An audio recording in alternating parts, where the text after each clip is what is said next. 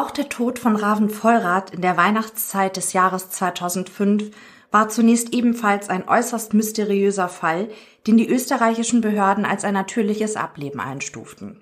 Nur den Eltern des jungen Mannes ist es zu verdanken, dass die Wahrheit über das Schicksal von Raven Vollrath ans Licht kam. Dank ihrer Beharrlichkeit, ihrem Mut, ihrem Durchhaltevermögen und ihrem eisernen Willen. Raven Vollrath kommt im Juli 1980 zur Welt. Gemeinsam mit seiner älteren Schwester und seinen Eltern Marion und Günther lebt er in der thüringischen Stadt Ilmenau. Nachdem Raven seinen qualifizierenden Hauptschulabschluss in der Tasche hat, beginnt der junge Mann eine Ausbildung zum Tischler. Doch sein Lehrbetrieb geht bankrott. Einen neuen Ausbildungsplatz findet Raven nicht, fortan ist er arbeitslos und lebt von Hartz IV. Entmutigen lässt Raven sich aber nicht. Er sucht immer wieder Wege, um aus der Arbeitslosigkeit herauszukommen. Im Rahmen der Maßnahmen des Arbeitsamtes bekommt Raven einen sogenannten 1-Euro-Job in einem Betrieb in der Kleinstadt Großbreitenbach. Hier lernt er einen jungen Mann kennen, Markus H. Die beiden freunden sich an. Eines Tages erzählt Markus, dass er für die Wintersaison nach Österreich in ein Skigebiet fahren will, ob Raven nicht Lust hätte mitzukommen. Raven hat Lust. Er ist zuversichtlich, dass auch er in Tirol einen Saisonjob finden und so etwas Geld verdienen kann. Als günstige Unterkunft für die Saison dient ein kleiner, bewohnbar gemachter Abstellraum im Liftgebäude. Gemeinsam machen sich die beiden Freunde Anfang Dezember 2005 mit Ravens Opel Corsa auf den Weg in das österreichische Zöbeln. Tschüss, macht's gut, sind die letzten persönlichen Worte, die der 25-Jährige an seine Eltern richtet. Dann sind die Männer rund vier Stunden unterwegs, bis sie endlich ihr Ziel in den Tiroler Bergen erreichen. Am Skilift in Zöbeln angekommen, werden die beiden von Markus Mutter in Empfang genommen. Sie hat bereits das kleine Zimmer im Liftgebäude bezogen. Wie Markus hat auch seine Mutter Gabriele S. einen Saisonjob am Skilift ergattert. Doch bereits kurz nach der Ankunft der beiden jungen Männer die Ernüchterung. Für Raven gibt es keine Arbeit an der Liftstation. Doch davon lässt er sich nicht beirren. Er macht sich mit seinem Opel Corsa auf den Weg in das Dorf Hochsölden. Hier wird in einem Hotel ein Hausmeister auf Zeit gesucht. Raven wird von der Besitzerin des Hotels, das direkt an einer Skipiste liegt, eingestellt. Raven ist begeistert. Er verdient 1200 Euro im Monat, Kost und Logis sind frei. Zunächst gefällt Raven sein neuer Job sehr gut. Seine Chefin hingegen ist mit der Leistung ihres neuen Mitarbeiters nicht zufrieden. Er arbeitet zu langsam und würde zu viele Pausen machen. Es kommt zu einer Auseinandersetzung zwischen den beiden. Raven kontaktiert daraufhin den Betreiber des Skilifts in Zöbeln. Und er hat Glück. Er erhält die Zusage, über die Feiertage 2005 bis zum 6. Januar 2006 dort arbeiten zu können. Seinen Eltern erzählt er nichts von dem Streit mit seiner Chefin und dem Jobwechsel. Am 22. Dezember macht sich Raven um 6 Uhr morgens ohne ein Wort des Abschieds auf den Weg vom Hotel in Hochsölden zum Skilift in Zöbeln. Hier kommt er in dem kleinen Zimmer unter, das bereits von seinem Freund Markus und dessen Mutter bewohnt ist. Seine Schlafstätte ist eine auf dem Boden gelegte Matratze. Raven freut sich, dass er noch zwei Tage frei hat, bevor sein Saisonjob am Skilift beginnt. Die Zeit will er nutzen, um endlich Snowboard fahren zu lernen. Dafür leiht er sich die Ausrüstung von Markus aus. Direkt am Morgen des 22. Dezember 2005 geht Raven auf die Piste und beginnt eifrig zu üben. Gegen 11 Uhr legt er eine kleine Pause ein und nutzt die Gelegenheit, seine Mutter Marion in Ilmenau anzurufen. Er berichtet ihr stolz, dass er sich die Snowboard-Ausrüstung von Markus geliehen habe und wie viel Spaß ihm der Wintersport mache. Mutter Marion freut sich, dass ihr Sohn so ausgelassen ist. Sie sagt ihm aber auch, dass er sich nicht allzu spät auf den Weg zurück in das Hotel in Zöbel machen soll. Schließlich müsse er ja dort am nächsten Tag wieder arbeiten. Raven schwindet seine Mutter an, erzählt ihr, er habe frei und würde deshalb in Zöbeln bleiben. Gegen 17 Uhr telefoniert Vater Günther ebenfalls mit seinem Sohn. Er drängt ihn, nun bald die 100 Kilometer lange Rückfahrt nach Hochsölden anzutreten. Dunkelheit, Schnee, Glätte und die kurvenreiche Strecke machen dem Vater Sorgen. Raven ärgert sich über die Bevormundung seines Vaters und legt auf. Mutter Marion probiert ihren Sohn nochmals ans Telefon zu bekommen, vergeblich. Die Eltern erreichen Raven auch nicht in den kommenden Tagen, sein Handy ist ausgeschaltet. Dann kommt der Heiligabend. Marion und Günther sind sich sicher, dass Raven sich zu diesem besonderen Fest auf jeden Fall bei ihnen melden wird. Doch ihr Telefon bleibt still. Raven ruft nicht an. Später erfahren die Eltern, dass ihr Sohn zu diesem Zeitpunkt nicht mehr in der Lage war zu telefonieren. Günther ist fest davon überzeugt. Hätte sein Junge die Möglichkeit gehabt, dann hätte er die Eltern zu Weihnachten angerufen. Günther und Marion haben ein enges und inniges Verhältnis zu ihrem jüngsten Kind. Auch wenn Raven manchmal klagt, er fühle sich bevormundet, so telefoniert er doch ganz regelmäßig mehrmals in der Woche mit seinen Eltern. Und das ist auch der Punkt, warum Günther und Marion eine böse Vorahnung beschleicht. Ravens Handy ist aus, seit drei Tagen haben sie nichts mehr von ihm gehört. Sie sind sich sicher, hier stimmt etwas nicht. Am 25. Dezember gehen die besorgten Eltern auf das Polizeirevier Ilmenau, um Raven als vermisst zu melden. Doch der diensthabende Beamte meint, er könne den Eltern nicht helfen. Immerhin sei ihr Sohn bereits volljährig und eine akute Bedrohungslage sei auch nicht erkennbar. Am 28. Dezember rufen die Eltern die österreichische Polizei in Gren an und bitten, nach dem Opel Corsa von Raven Ausschau zu halten. Es dauert keine halbe Stunde, da meldet sich ein Gendarm bei Günther und Marion, um ihnen mitzuteilen, dass sie das Auto ihres Sohnes gefunden haben. Die besorgten Eltern sind froh, dass die österreichische Polizei den Kleinwagen von Raven so schnell gefunden hat. Später werden sie herausfinden, dass die Gendarmen nur deshalb so schnell waren, weil sie bereits wussten, dass seit fast einer Woche ein scheinbar herrenloses, nicht verschlossenes Auto mit deutschem Kennzeichen auf einem öffentlichen Parkplatz an der Liftanlage in Zöbeln steht, das nicht bewegt zu werden scheint. Günther und Marion Vollrath machen sich selbst auf den Weg nach Zöbeln. Sie möchten sich die Lage vor Ort anschauen. Ihr erstes Ziel ist Ravens Auto. Doch nicht nur, dass in dem Opel Corsa ein heilloses Durcheinander herrscht und Ravens Bekleidung einfach achtlos hineingeworfen wurde, viel beunruhigender empfinden die Eltern die Tatsache, dass auf dem Beifahrersitz alle persönlichen Gegenstände von Raven liegen, zum Beispiel seine Krankenkarte, Führerschein, Scheckkarte, Bargeld und sein Handy. Die österreichische Polizei hingegen teilt die Sorgen der Eltern nicht. Sie sehen keinen Grund zur Beunruhigung. Sie vermuten, dass Raven vielleicht irgendwo schwarz arbeitet. Als Mutter Marion einwendet, dass er doch gar keine Bekleidung dabei habe, bekommt sie zur Antwort, dass man sich schließlich auch neue Kleidung kaufen könne. Aber mit welchem Geld denn? entgegnet die verzweifelte Mutter. Geld könne man sich beschaffen, heißt es daraufhin seitens der Polizei. Marion und Günther stellen eigene Nachforschungen an. Am Silvestertag treffen sie auf Markus H. Er berichtet ihnen, dass eine junge Frau namens Helena den Vermissten morgens früh um 5 Uhr am 24. Dezember abgeholt habe. Markus gibt diese Angaben auch bei der österreichischen Polizei zu Protokoll. Die Beamten stufen seine Aussage als plausibel ein. Sie sehen keinerlei Veranlassung, den jungen Mann oder seine Mutter eindringlicher zu befragen, geschweige denn, dass sie das Apartment oder den Opel Corsa untersuchen und gegebenenfalls Spuren sichern. Ravens Eltern glauben dem Freund ihres Sohnes nicht. Vor allem nachdem Marion Markus gefragt hat, ob Raven persönliche Dinge in dem kleinen Zimmer zurückgelassen habe. Ja, sein Kulturbeutel und sein Waschzeug seien noch da. Marion wird misstrauisch. Raven soll mit einer jungen Frau unterwegs sein, aber Wechselkleidung und sein Waschzeug samt Kulturbeutel nimmt er nicht mit? Während Mutter Marion probiert, die ganzen Ungereimtheiten zu verstehen, sie wie Puzzlestücke, die nicht passen, zusammenzusetzen, um vielleicht eine Idee zu bekommen, wo ihr Sohn ist, wird Vater Günther mutlos. Er begreift, was seine Frau noch nicht wahrhaben kann. Das unverschlossene Auto, all die Dinge, die Raven zurückgelassen hat, die fadenscheinigen Angaben von Markus. Günther ist sich sicher, dass ihrem Kind das Allerschlimmste passiert ist. Er hatte keine Chance, sagt er unter Tränen zu Marion. Vorerst muss das Ehepaar die Suche nach ihrem Sohn in Tirol abbrechen und zurück nach Ilmenau fahren. Ravens Auto stellen sie bei der Polizei in Gren ab. Marion hinterlässt noch einen Brief für Raven, sollte er doch wieder auftauchen. Mit einem unguten Bauchgefühl tritt das Ehepaar am 2. Januar 2006 die Heimreise an. Sie haben das Gefühl, ihr Kind im Stich zu lassen. Doch zu Hause warten Verpflichtungen. Die Familie vermietet Apartments in ihrem Haus. Es haben sich Gäste angekündigt, Vorbereitungen müssen getroffen werden. Das quälende Warten auf ein Lebenszeichen von Raven treibt Günther und Marion um. Immer wieder rufen sie die österreichische Polizei an, in der Hoffnung, es gebe endlich Hinweise darauf, wo Raven ist. Doch jeder Anruf endet mit einer Enttäuschung. In ihrer Not suchen die Eltern erneut das Polizeipräsidium in Ilmenau auf.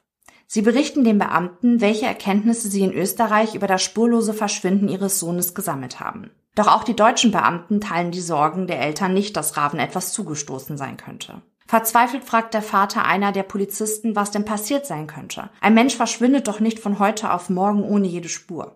Der Beamte beginnt zu sinnieren. Junger Mann, Hartz IV. Nun ja, Meistens haben die sich irgendwo, Zitat, aufgebammelt. Suizid? Die Eltern können sich das nicht vorstellen. Natürlich kann man den Menschen immer nur vor den Kopf gucken, aber Raven war doch gerade in einer glücklichen Lebensphase. Warum sollte er das tun? Was hätte ihn so verzweifeln lassen können, dass es ihm sogar den Lebensmut raubt?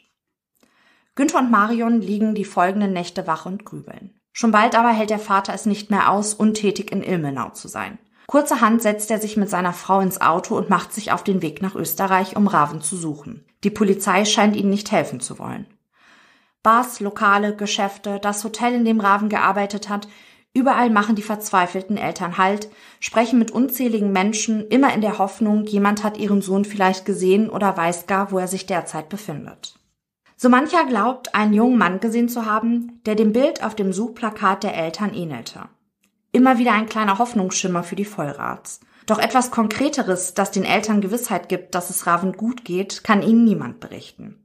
Zwei Wochen lang fährt das Ehepaar quer durch Österreich, bevor sie erschöpft von der erfolglosen Suche nach Ilmenau zurückkehren.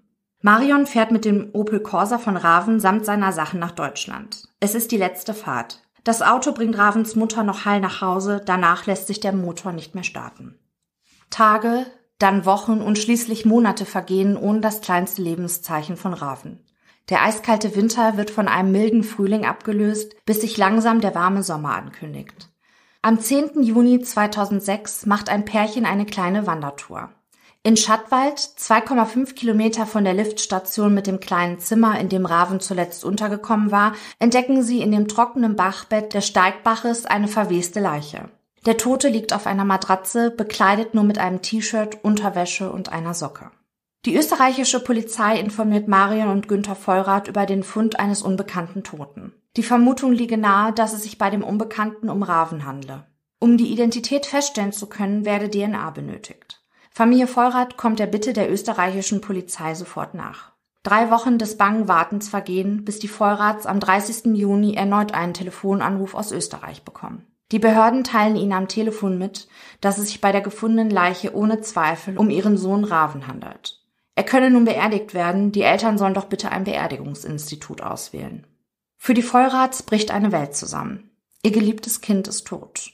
Das Ehepaar wird in ihrem Schock allein gelassen. Keine Polizisten, die ihnen persönlich die Todesnachricht so schonend wie möglich beibringen. Kein Seelsorger, der sie in diesem schweren Moment stützt. Marion und Günther werden sich in ihrem Schmerz selbst überlassen. Ihre Hoffnung, dass nun genaue Nachforschungen angestellt werden, wie Raven ums Leben gekommen ist, werden alsbald zerschlagen. Auf dem Totenschein wird, Zitat, Tod durch Erfrieren vermerkt. Der Rechtsmediziner Dr. R. kommt zu dem Ergebnis, dass die exakte Todesursache und der Todeszeitpunkt nicht mehr feststellbar seien.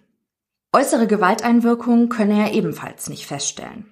Die Hypothese der Behörden, Raven hat in den frühen Morgenstunden des 24. Dezember 2005 das Zimmer in der Liftstation, wahrscheinlich alkoholisiert, verlassen. Bekleidet mit einer Unterhose, einem T-Shirt und Socken, die Matratze unter dem Arm, ist er dann bei minus 11 Grad die zweieinhalb Kilometer nach Schattwald gelaufen. An einer Brücke, die über den Bach führt, klettert er dann samt Matratze den steilen Abhang ins Bachbett hinunter.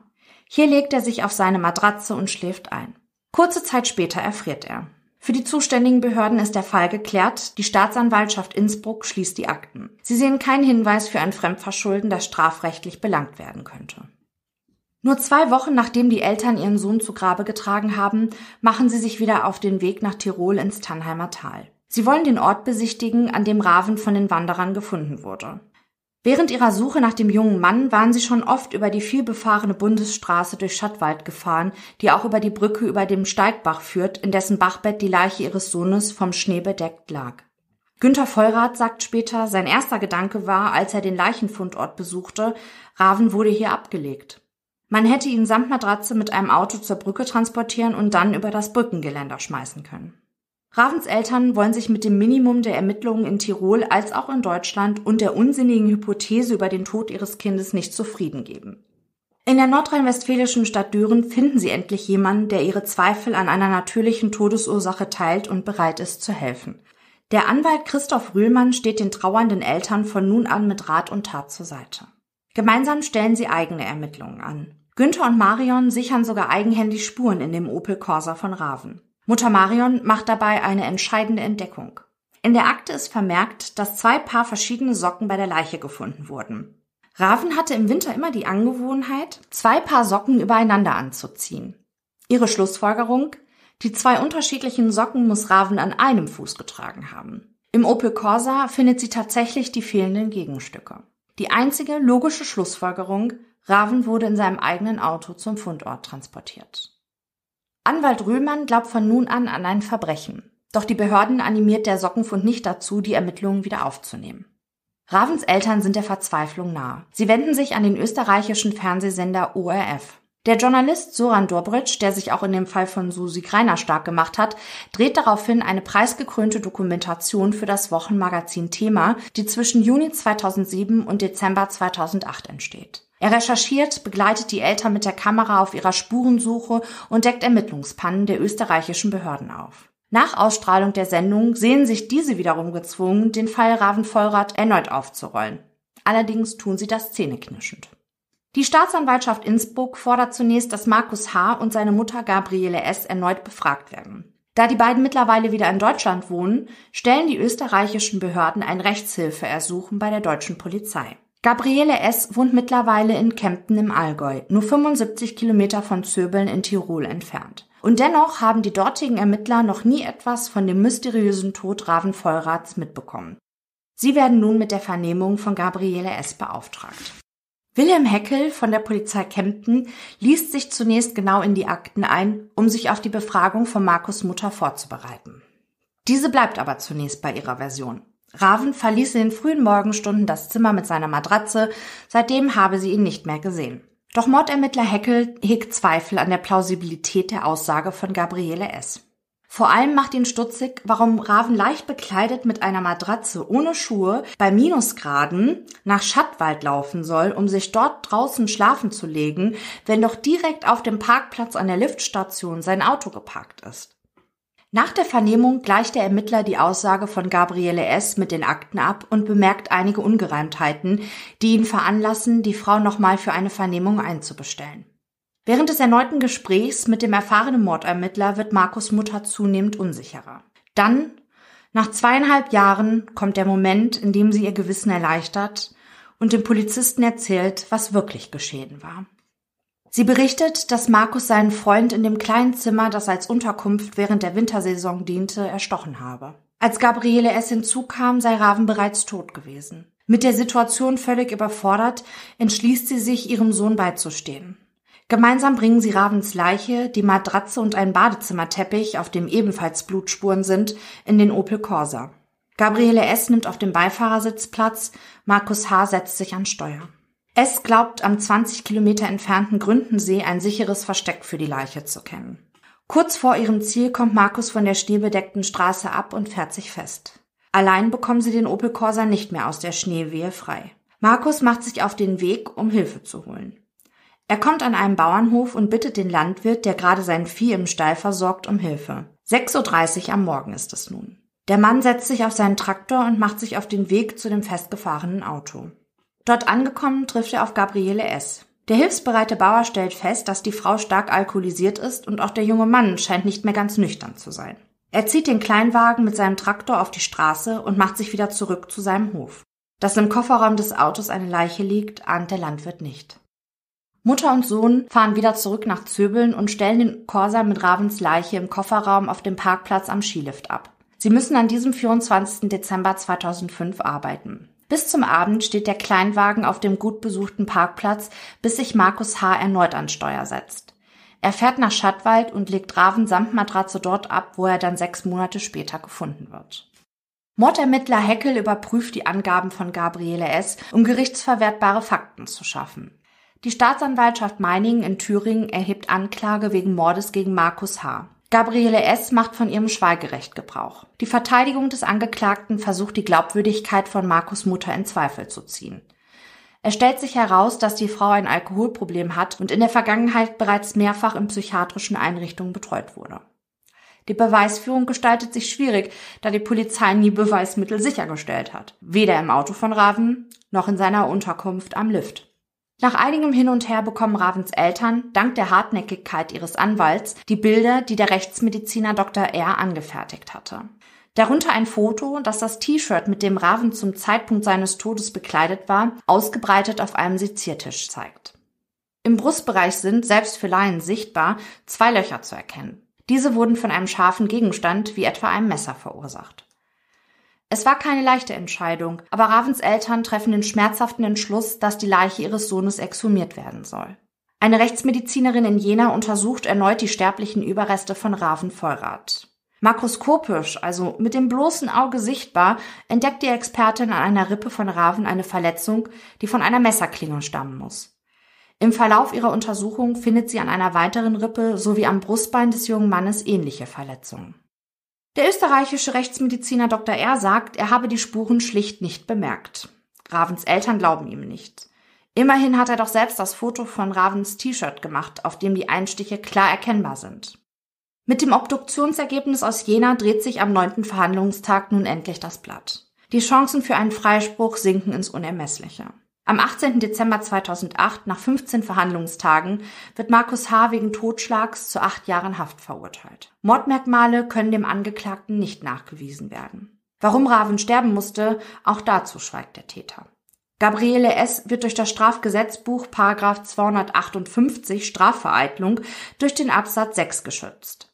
Dort heißt es, Zitat, wer die Tat zugunsten eines Angehörigen begeht, ist straffrei. Im November 2011 verklagt das Ehepaar Vollrath den Rechtsmediziner Dr. R., der das fehlerhafte Gutachten erstellte und damit beinahe dafür sorgte, dass die Tötung von Raven ungesühnt geblieben wäre.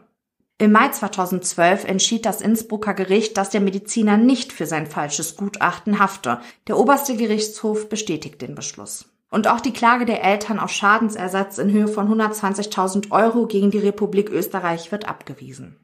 Markus H. sitzt seine Haftstrafe bis zum letzten Tag ab, auch deshalb, weil er die Tat nie zugibt, geschweige denn, dass er Reue zeigt. Seit 2016 ist er wieder in Freiheit. Markus H. lebt nur wenige Kilometer von Ilmenau entfernt. Bei allen drei Fällen, die ich euch vorgestellt habe, spielt der Rechtsmediziner Dr. R. eine Schlüsselrolle, wie auch in dem Fall von Duncan McPherson. John Leakey schreibt auf seiner Website dazu, ich zitiere, die Fälle Vollrath, Greiner und Sova wurden jeweils geschlossen, nachdem Dr. R. erklärt hatte, die Leichen der Opfer wiesen keine Anzeichen eines Verbrechens auf. Dies zeugt von dem enormen Gewicht, das die Staatsanwaltschaft auf gerichtsmedizinische Erkenntnisse im Vergleich zu anderen Untersuchungsmethoden legt. Somit hat der Gerichtsmediziner in unserer Gesellschaft eine Funktion von entscheidender Wichtigkeit, denn er verfügt über die Ausbildung, die Toten nach Anzeichen eines Tötungsdeliktes zu untersuchen.